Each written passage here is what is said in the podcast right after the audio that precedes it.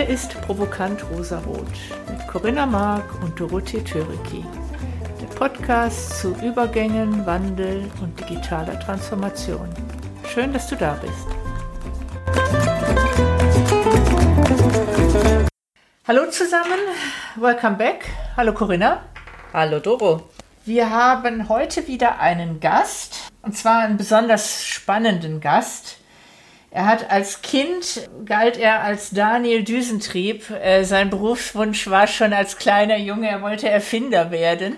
Er äh, hat dann in Industrial Design studiert, ist heute Innovationsberater, ist Gründer, war lange Zeit auch im Silicon Valley, berät heute Unternehmen bei Tools of Innovators und Indeed Innovation, wie wegweisende Produkte, Services und Geschäftsmodelle designt werden. Das heißt, er sieht sich auch als Generalist, was vielleicht auch die Aufgabe von Designern ist, die Gestaltung, die technische Gestaltung eines Produktes mit den Bedürfnissen des Endanwenders zusammenzubringen. Ich freue mich sehr, dass er heute hier ist. Herzlich willkommen, Alessandro Brandolicio. Hallo Alessandro. Hi Doro, hi Corinna. Danke für die Einladung. Ich freue mich. hi Alessandro. Ich habe das Wichtigste in der Einladung gerade vergessen. Du hast gerade mit anderen zusammen, bist du Mitverfasser eines Buches, was schon sehr erfolgreich gestartet ist am Markt. Das heißt The AI Toolbook und daran möchte ich direkt auch meine erste Frage anschließen. In diesem Buch behandelt ihr, wie künstliche Intelligenz denn bedient wird im Kontext von Innovationen. Und da wäre dann direkt meine Frage. Wir leben jetzt im Zeitalter, wo künstliche Intelligenz immer mehr unseren Alltag durchdringt, unsere Produkte durchdringt. Hat denn KI an der Methode, an der Art und Weise, wie Innovation entsteht, überhaupt etwas verändert?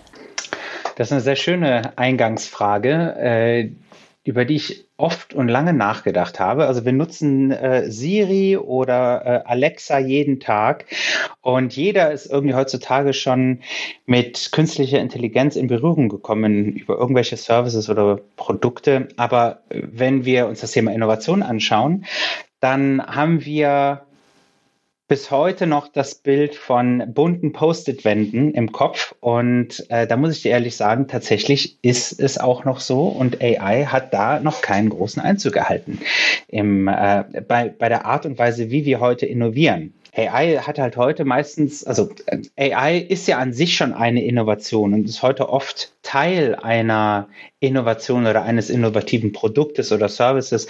Aber der Weg dahin, wenn man sich das, wenn man sich die Herausforderungen anguckt, wo wir als Menschheit vorstehen, dann können wir diesen komplexen Problemen eigentlich gar nicht mehr ohne dieser Technologie begegnen. Da wird es wahrscheinlich in sehr naher Zukunft oder eigentlich auch heute schon äh, nicht mehr ausreichen, nur ein paar nette kleine Workshops zu machen, den nächsten Sprint noch ein paar äh, Post-its zu kleben.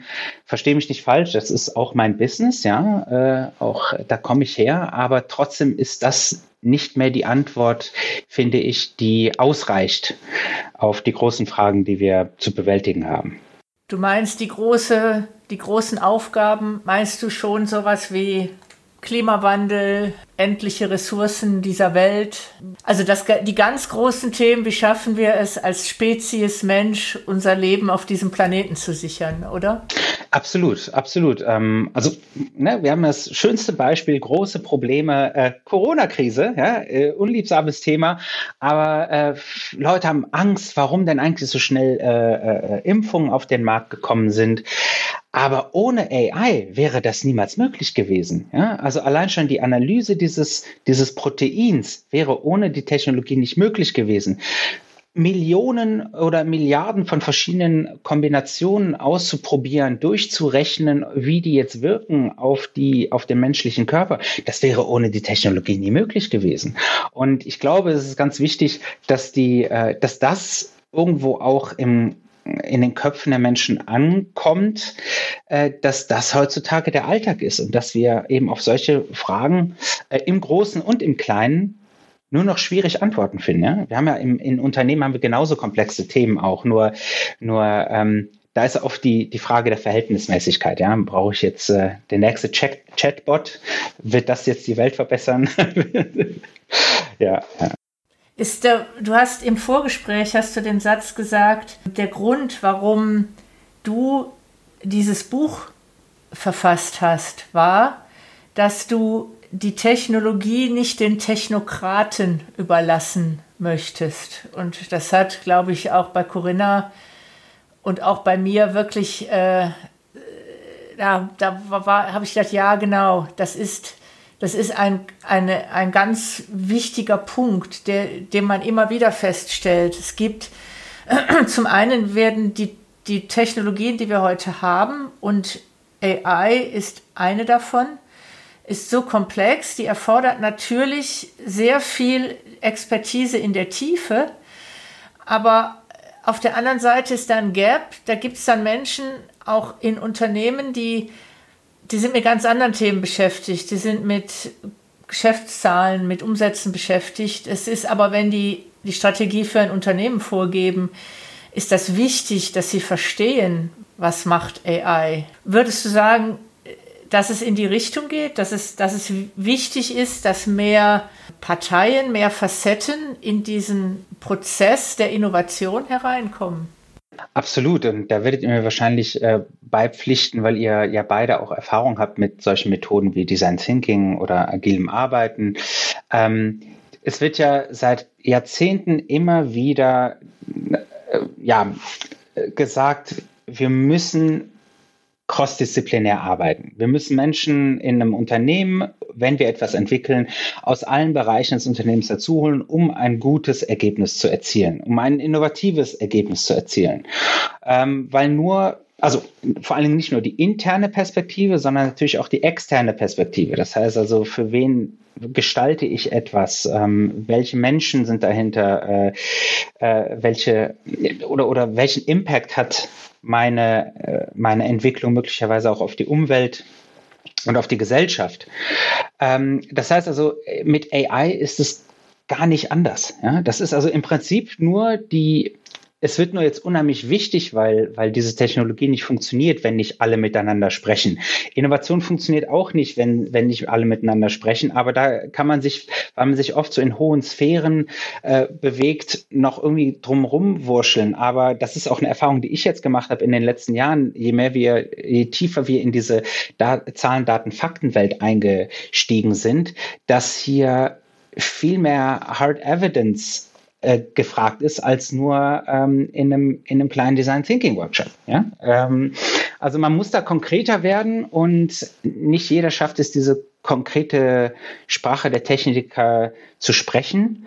Deswegen glaube ich, äh, ist es auch meine Aufgabe, diese, diese Brücke zu schlagen oder diese, diese, diese verschiedenen Sprachen zu sprechen. Und äh, dieses Buch, klar, auf jeden Fall soll das allen, zum einen den, den Menschen, die, die den technischen Hintergrund haben, die Möglichkeit geben, mit Menschen zu sprechen äh, im Unternehmen, die eben nicht diesen technischen Background haben und auch andersherum ein gewisses technisches Verständnis zu bekommen, ohne dass ich jetzt eine Zeile Code schreiben muss, aber trotzdem ähm, ein Verständnis dafür zu haben, wo sind die Limits, was sind aber auch die Möglichkeiten, anstatt einfach nur aufgrund von, von Unwissenheit Angst zu haben, zum Beispiel vor dieser Technologie, weil eigentlich gibt es keinen Grund, Angst zu haben davor, wenn ich mich damit nur genügend auseinandersetze, um dann eben auch informierte Entscheidungen treffen zu können, wie ich die Technologie einsetzen möchte.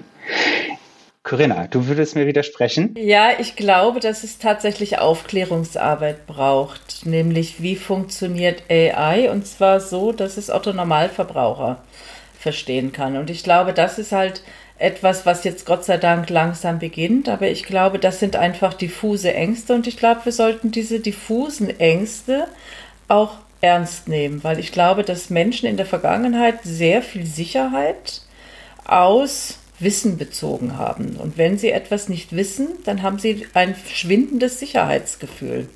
Und das, glaube ich, dieses Thema, wir haben es schon häufiger an anderen Stellen thematisiert, dieses, dieses Einlassen, diese Kompetenz, diese Fähigkeit zum Nichtwissen zu erreichen, das ist eine der digitalen Kompetenzen, glaube ich, die es braucht.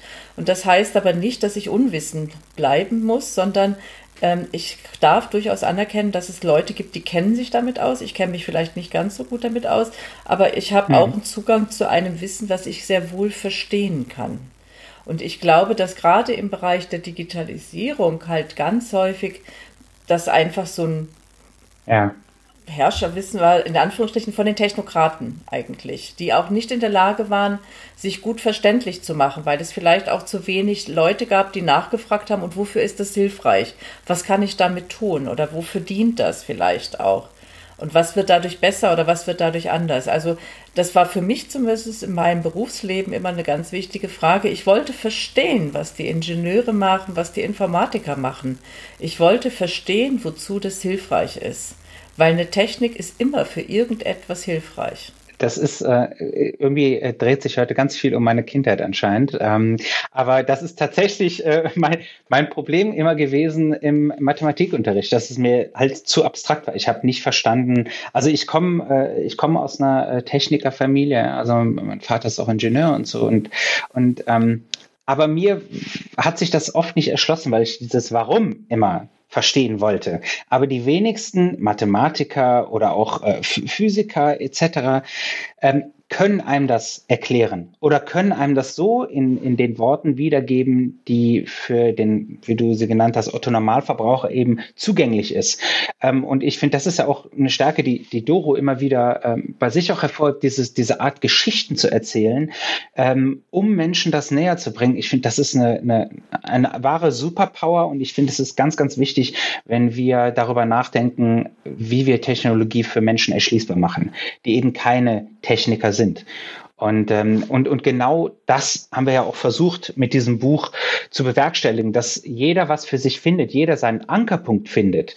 Ähm, und das ist auch eine bewusste Entscheidung gewesen, dass wir nicht mit einer äh, super technischen Einleitung beginnen, sondern wir erklären eigentlich den Prozess des Innovierens mit AI, mit künstlicher Intelligenz anhand eines Fallschirmsprungs. Ja, weil es ist der Sprung ins Ungewisse. Ich bereite mich vor, ich bekomme ein Briefing, das ist in unserem Buch dann das, die technische Aufklärung.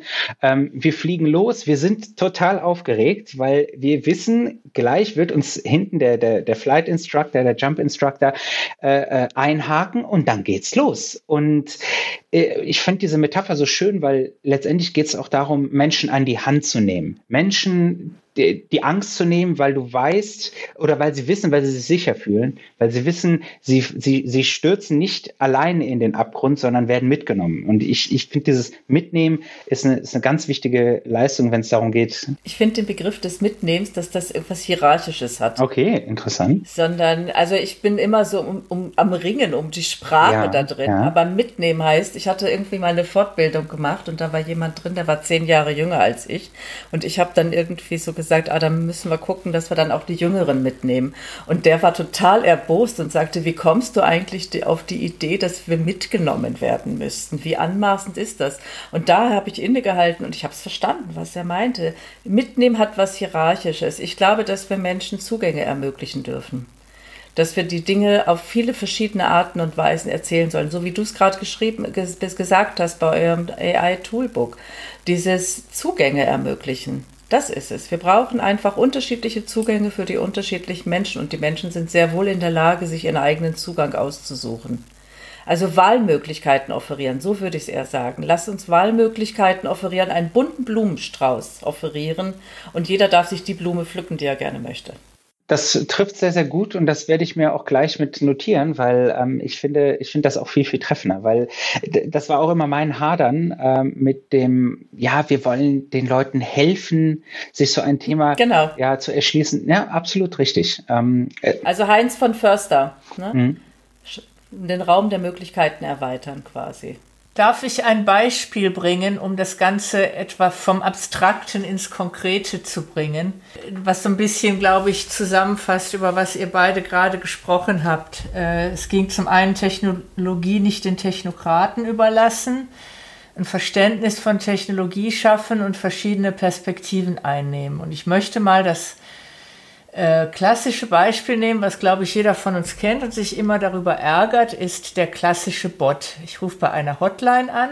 Da ist, ich gehe auf eine Webseite und da ist irgendein Chatfenster offen. Dieser Bot kann nur allgemeine Probleme abarbeiten. Jetzt ist es aber so, die meisten von uns, wenn es etwas out of the box ist, das schaffen wir schon alleine, die Lösung dafür hinzukriegen. Wenn wir uns den Aufwand machen und ein, den direkten Kontakt suchen, dann ist es meistens etwas, was nicht den Regeln entspricht. Und an der Stelle ist der Bot nicht gut, weil er zumindest so wie ich sie heute kenne, alle sehr regelbasiert sind. Und jetzt kommen wir zu dem Thema. Äh, Te Technologie nicht den Technokraten überlassen und Brücken bauen. Also da haben wir einmal die Technokraten und dann haben wir auf der anderen Seite, sagen wir mal, die Geschäftsprozessmenschen, die sind noch sehr effizienzgesteuert, KPI gesteuert und dann erfahren die, oh, da gibt es sowas wie AI. Ah, wir haben ein Callcenter und dann kann ich von den 100 Callcenter Agents mal vielleicht 30 einsparen. Der rechnet in seinen KPIs und die von und die Technokraten, äh, die setzen das um, was was der von der was der BWLer da gerade so aus seiner KPI-Brille fordert. Was da nicht überhaupt nicht zum Tragen kommt, ist, wie fühle ich mich denn als Kunde damit? Geht es mir denn damit besser oder bin ich so frustriert, bin ich sogar hilflos? Und wie kann Technologie eingesetzt werden, dass ich zwar einen Bot einsetze, dass ich dann aber nicht dieses hilflose Gefühl habe, der versteht mich gar nicht und ich bin ja in der Sackgasse und komme überhaupt nicht weiter. Und wie können wir dann Technologie einsetzen, dass es für alle Seiten gut ist? Äh, dass ich als Kundin denke, boah, toll, das ging jetzt aber schnell. Ähm, dass der BWLer sagt, oh cool, äh, unsere Zahlen werden besser und die, die Technokraten sagen, oh toll, tolle Aufgabe, können wir gut umsetzen ist dieses Beispiel so gewählt, dass du sagen würdest, es trifft in etwa die Aufgabenstellung, um die es geht, Alessandro, oder bin ich vollkommen auf einer falschen Baustelle? Ich finde, also das, das greift ja genau den Punkt auf, den wir eben schon mal angesprochen haben, dass es dass zu, einem, zu einer guten Lösung viele verschiedene Perspektiven und, und, und Expertisen zusammenkommen müssen, um das Optimum zu erreichen. Ja, also äh, die Technokraten, die können nicht ohne die Geschäftsmenschen. Die Geschäftsmenschen können aber auch nicht ohne die Gestalter, die eben, und das ist ja auch äh, groß dein Thema, Corinna, äh, Empathie zu, zu, den, zu den Menschen aufbauen oder ähm, sich um um, um die großen Themen der, der, der Gesellschaft auch Gedanken machen, wie sich, wie das denn möglicherweise einen Impact hat. Ähm, also man kann das ja beliebig groß denken, dieses Thema. Ähm, vom, vom kleinen Chatbot bis hin zur Bewältigung der, der, der, der großen Krisen der Menschheit. Ähm, also ich, ich denke einfach, es ist wirklich es ist wichtig, dass wir diese verschiedenen Perspektiven reinbringen, dass wir hier ansetzen ähm, und, und Technologie nur als Mittel zum Zweck nutzen. Ja, ähm, ich finde, es ist auch eine Sache, das haben wir auch immer wieder im Buch äh, äh, unterstrichen du musst nicht für alles Technologie einsetzen, weil sie macht nicht unbedingt bloß, weil wir jetzt Technologie eingesetzt haben, Dinge besser. Ähm, das haben wir, äh, das war, ich war in dieser Zeit im Silicon Valley, als ein Startup nach dem anderen aus dem Boden gesprossen ist mit allen möglichen Produkten, die wirklich die Menschheit nicht braucht. Äh, das beste Beispiel fand, war für mich immer Juicero. Das war so ein Riesenkasten.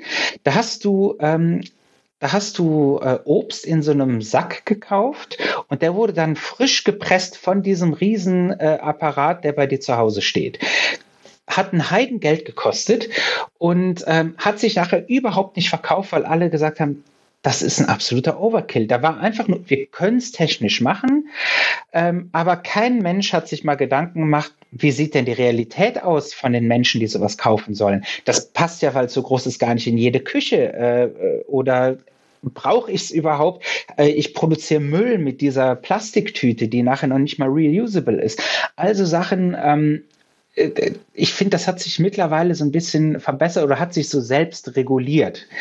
Ähm, aber eben, weil auch kritischer nachgefragt wird heute, habe ich das Gefühl. In den letzten Jahren sind, sind nicht nur die Menschen selbst in den Unternehmen, aber auch so Investoren und so deutlich kritischer geworden. Es gibt immer noch genügend schlechte Produkte und genügend schlechte Services da draußen, die wird es auch immer geben. Aber ich habe das Gefühl, zumindest von der Insiderbrille, was, was was Innovation angeht, dass es davon äh, weniger bis wirklich auf die Ladentheke schaffen.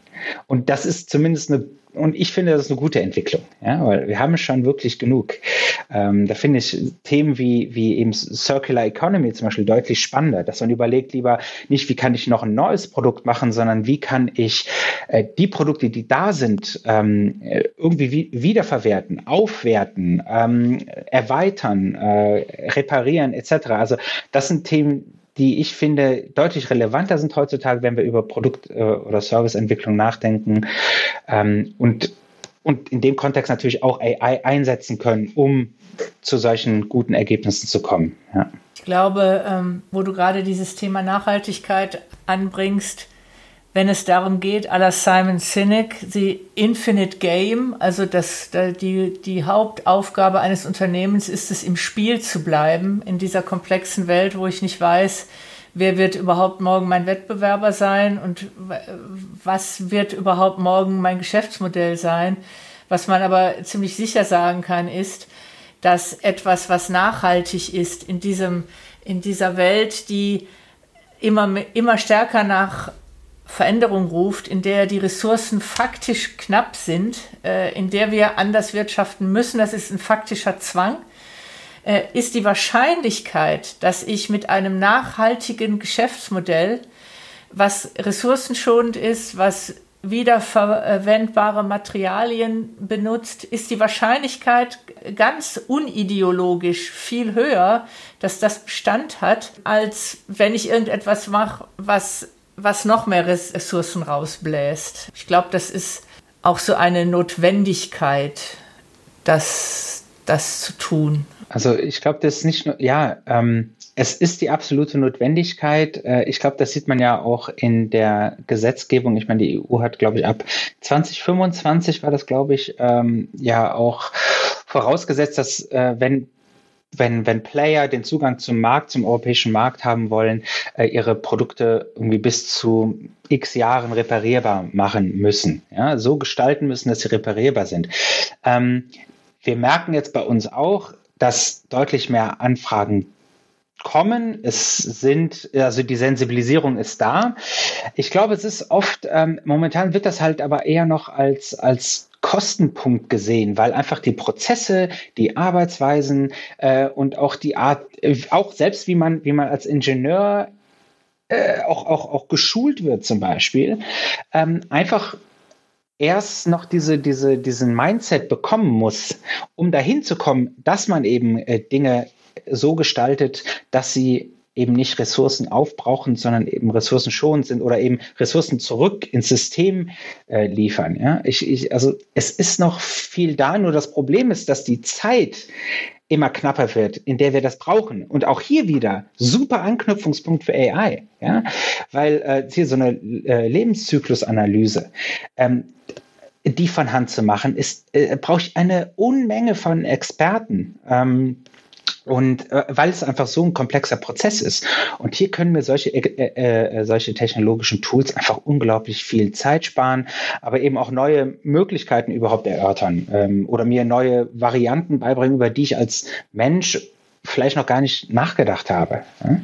Es fällt mir gerade ein, wir hatten ja jetzt vor zwei Wochen war es, glaube ich, schon die Blockade im Suezkanal, was zusätzlich, also was die ja. Lieferketten weltweit ja zusätzlich zur Pandemie noch mehr durcheinander gebracht hat.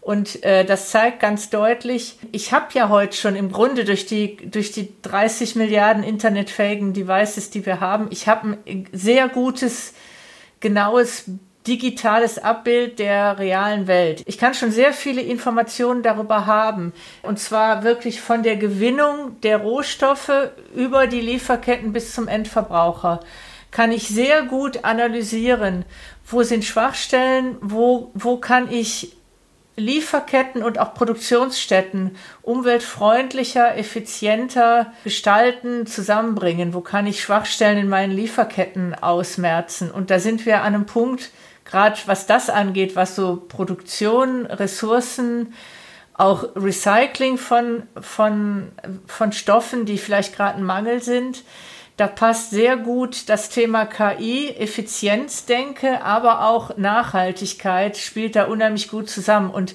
ich habe ohne KI da überhaupt keine Chance, noch mitzuhalten, weil ich finde gerade, was das ganze Thema Logistik und wenn man, wenn, wenn man Lieferketten so weit fasst, dass man sagt, wir nehmen die, die Gewinnung der Rohstoffe plus die Produktionsmethoden, also sprich Zahlen von Löhnen und so weiter, nehme ich, also ich, ich nehme dieses, ich, ich, ich habe da eine gesamtheitliche Sicht drauf ähm, dann ist das sehr wichtig, dass ich da, ich kann mit Technologie da Transparenz schaffen. Ich kann mit, mit den Ressourcen, die wir haben, sehr viel effizienter umgehen äh, und das auch sichtbar machen. Also ich, ich, ich konnte das ja früher gar nicht. Ich hatte als Unternehmen nicht die Möglichkeit, meinem Endkunden transparent darzustellen, wo kommt das Produkt her und wie wurde es gewonnen und meinetwegen, wie viel Prozent davon sind aus, aus recycelten Materialien.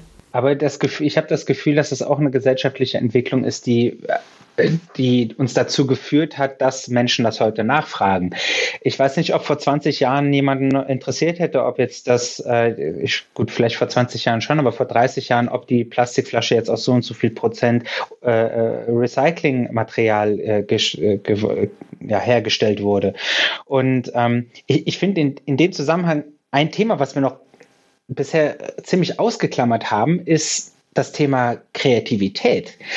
Ähm, ich, weil das ist ja etwas, was was in der Diskussion äh, Technologie anwenden, Effizienzsteigerung, Effektivitätssteigerung äh, immer so ein bisschen vernachlässigt wird. Ich kann ja, ich muss ja auch auf die Ideen kommen, wie ich die Technologie einsetzen kann, um zu solchen Lösungen zu kommen.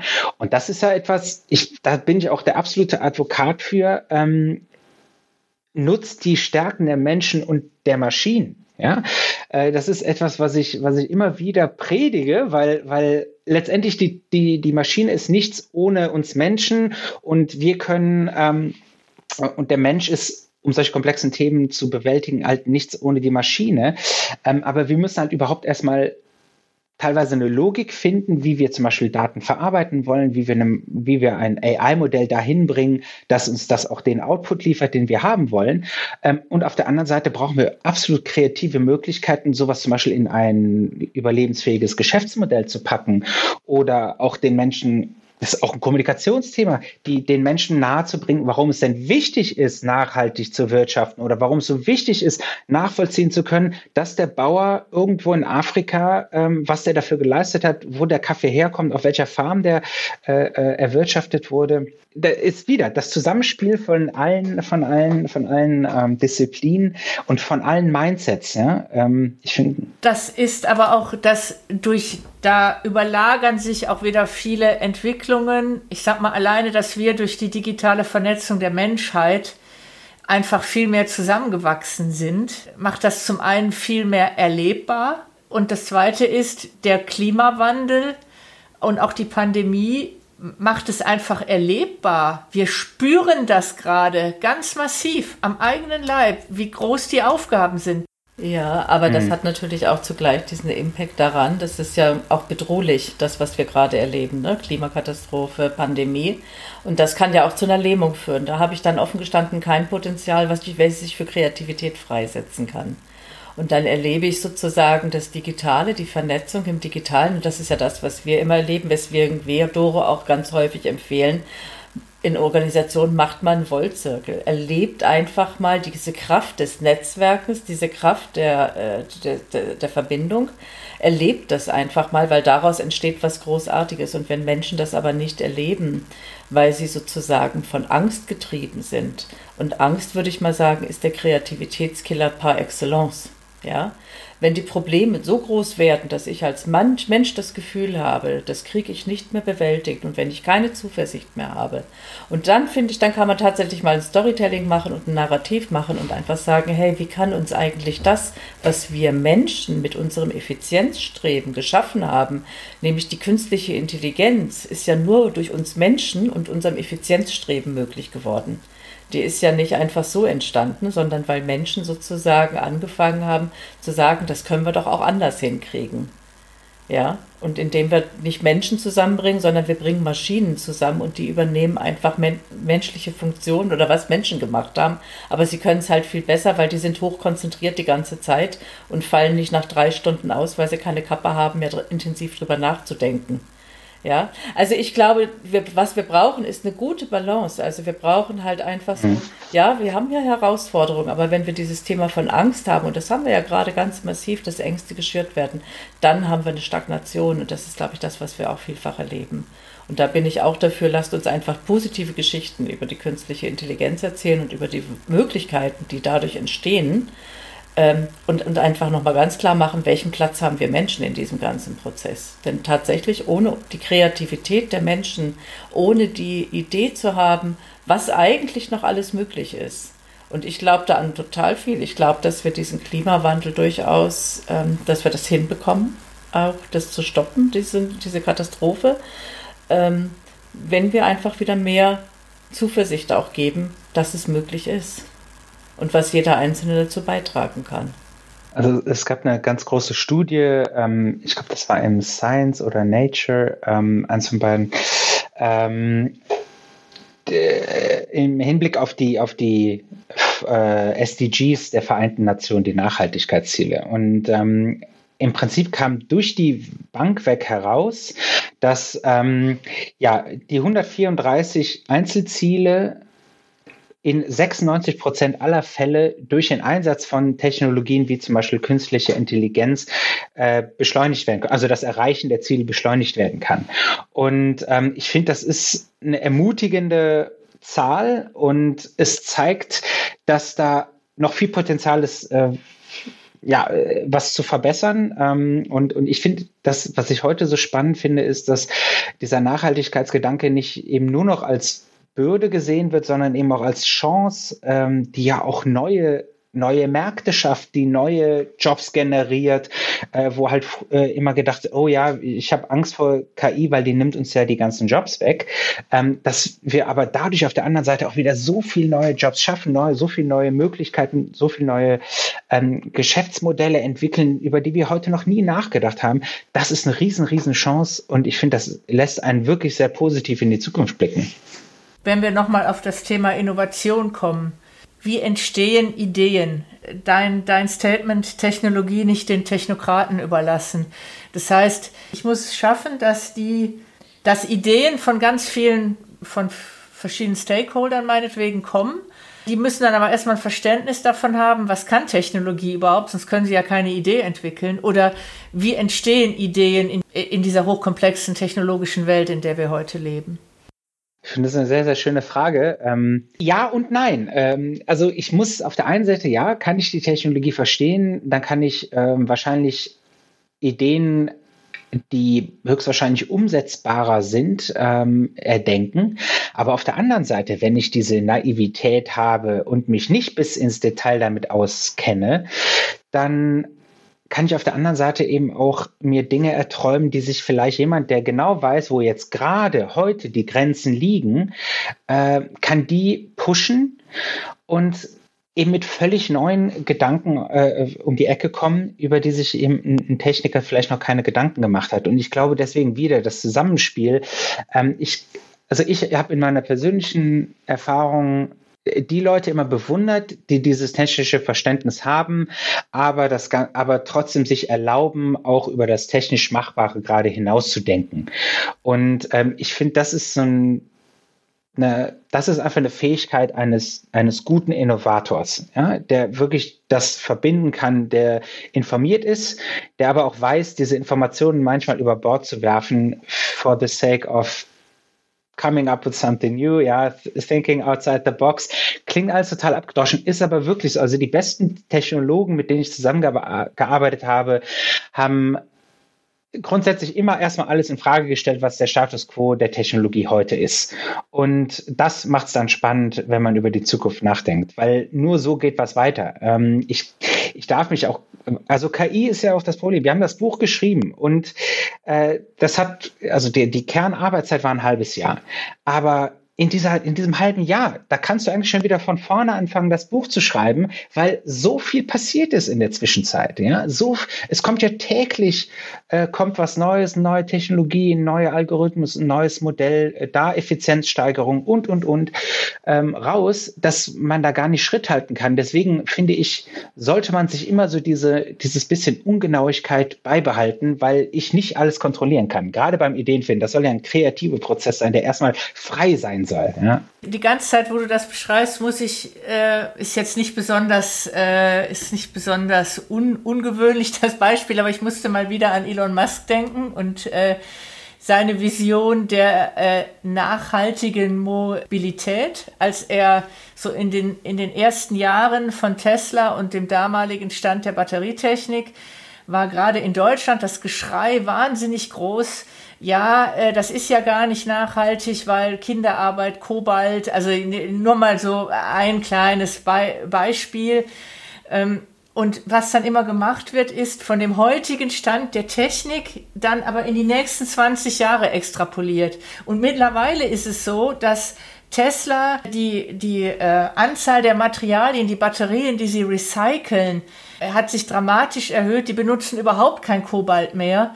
Und äh, das ist ja eigentlich genau das, was du sagst. Nur weil wir es heute noch nicht können, heißt das nicht, dass wir es morgen nicht können. Und es möge keiner diese, diese kreative Schöpferkraft, die uns Menschen innewohnt, unterschätzen. Und äh, ich glaube, was du beschrieben hast, das geht auch in die Richtung, ich muss nicht alle Probleme auf einmal lösen. Wenn ich aber weiß, ich, ich brenne dafür, ich glaube, es ist wichtig, dass wir am Beispiel jetzt von Tesla nachhaltige Mobilität haben wollen, dann, wenn das mein Ziel ist, dann kann ich quasi von, vom großen Ziel runterbrechen, was muss ich tun, was sind dann die konkreten nächsten Schritte und an welchen Stellen. Ich muss einfach springen. Ich muss sagen, okay, ich, ich baue jetzt dieses Auto. Ich habe erstmal das, das Rüstzeug, was ich brauche, dass ich sicher lande. Aber was mir auf dem Weg dahin passiert, das, das sehen wir dann. Aber ich habe alles an Bord und das sind die Fähigkeiten, die wir Menschen haben. Das knüpft auch so ein bisschen an, ich weiß nicht, da hatten wir uns schon mal drüber unterhalten, Doro. Ich habe vor ein paar Jahren angefangen, mich intensiver mit dem Thema von Grenze zu, äh, zu beschäftigen. Kommt aus der Sprachphilosophie auch. Ich weiß jetzt gar nicht mehr, wer das war. Das war nicht Gregory Bateson, der hat die Lerntheorien äh, müsste ich vielleicht nachliefern, wer das war. Aber das ist ganz spannend eigentlich. Und ich äh, arbeite mit Führungskräften ganz häufig daran, äh, dass ich genau mit dem Grenzbegriff auch arbeite und sage, und bei allem, was ihr tut, denkt die Grenze einfach mit, mhm. weil hinter der Grenze geht es weiter. und da gibt es doch den Liedtext auch. Und ich glaube, das ist was ganz Wichtiges, das immer wieder ins Bewusstsein zu rücken, nämlich zu sagen, ich habe, ich habe eine Grenze mein jetziges Denken endet an einer Grenze und dahinter geht es aber weiter. Und das, was wir ja wollen, ist eigentlich jetzt auch eine Grenzverschiebung.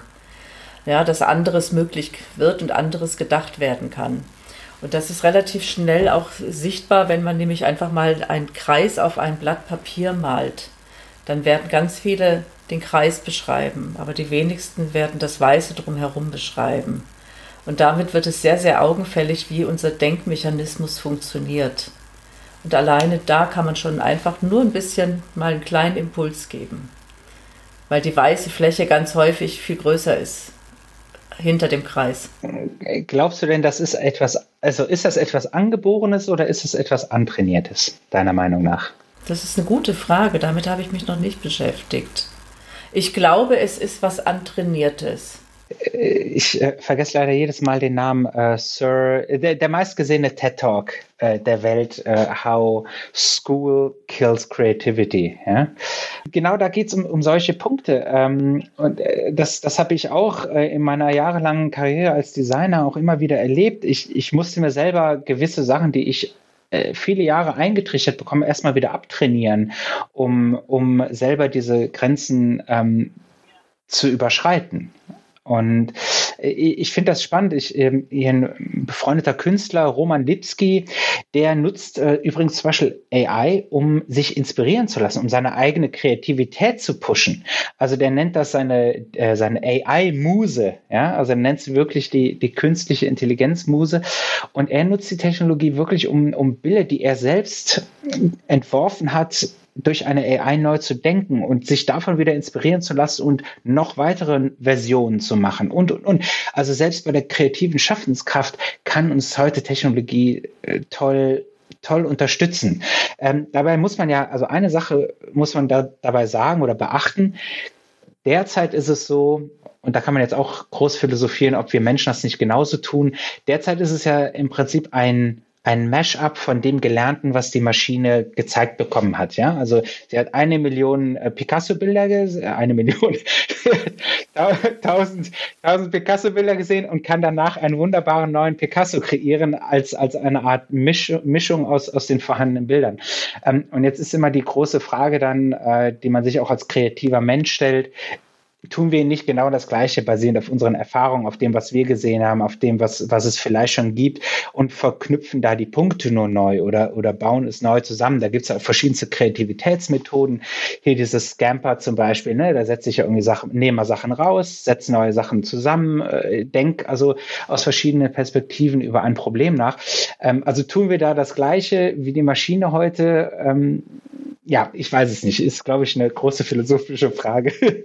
Spannend, wo du das gerade sagtest. Ich habe es noch vor ein paar Tagen gelesen. Ähm, das Modehaus, die Joa hat, die haben im Grunde, haben die auch quasi die ganzen Entwürfe von denen, quasi hat eine KI eingescannt, analysiert und hat darauf neue Entwürfe erstellt, Materialien äh, neu eingesetzt. Und die Designer haben dann gesagt, das war für uns toll, weil das hat uns wieder, genau wie du gesagt hast, das hat für uns neue Ideen gegeben. Ach, das, das könnte man auch tun. Und äh, dass dann daraus Menschen wieder etwas weiterentwickeln.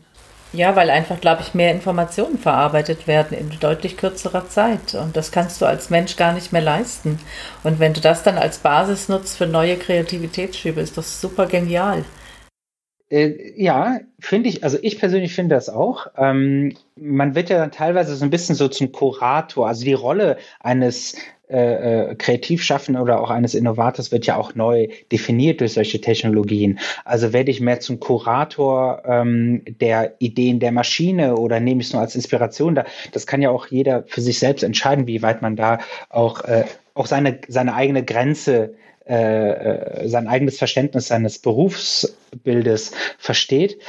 Ähm, ich habe tatsächlich von Kreativen genau ähm, die, die andere Meinung gehört. Die sagen alle, nee, ach, AI wird uns da schon äh, nicht, nicht ähm, vom Thron stoßen, ja, ähm, oder beziehungsweise ich will gar nicht äh, Kurator werden von Ideen, die mir vorgelegt werden, sondern das ist ja auch das, was mir Spaß macht. Ich glaube, das, das wird noch eine spannende Frage, die die wir uns auch in naher Zukunft stellen müssen. Welche, welche Rolle werden wir als innovative Geister in Zukunft einnehmen, wenn uns Technologien bei sowas schon, äh, schon zur Seite stehen, um neue Ideen zu entdecken oder auch die richtigen Ideen auszuwählen? Das ist ja heutzutage schon, schon alles möglich.